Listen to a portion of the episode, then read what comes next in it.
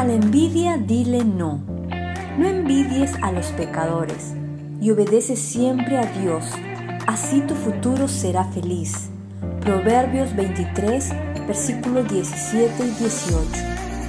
Como humanos naturalmente nos interesamos en la vida de otros. Nos fascina cómo otros se ven, actúan, hablan y viven. No hay nada malo en eso.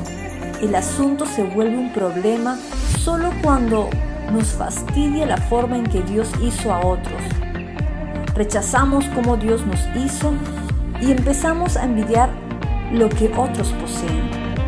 Eso no lo debemos permitir. Escucha atentamente lo que hace la envidia en tu vida. La envidia niega tu singularidad. Dios te creó único. Nadie jamás ha sido ni jamás será como tú. La envidia divide tu atención. No puedes concentrarte por completo en llegar a ser lo que Dios quiere que seas y envidiar a otros al mismo tiempo. La envidia desperdicia tu tiempo y energía. A veces estamos tan ocupados envidiando la vida de otros que desperdiciamos nuestro tiempo en cumplir el propósito y el plan de Dios para nuestras vidas. La envidia es enemiga del contentamiento. Quieres erradicar la envidia de tu vida, haz lo siguiente.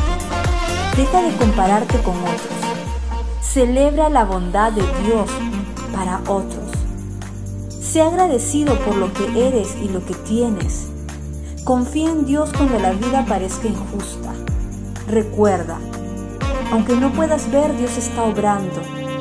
Todo lo que tienes es por su gracia. Sé siempre agradecido.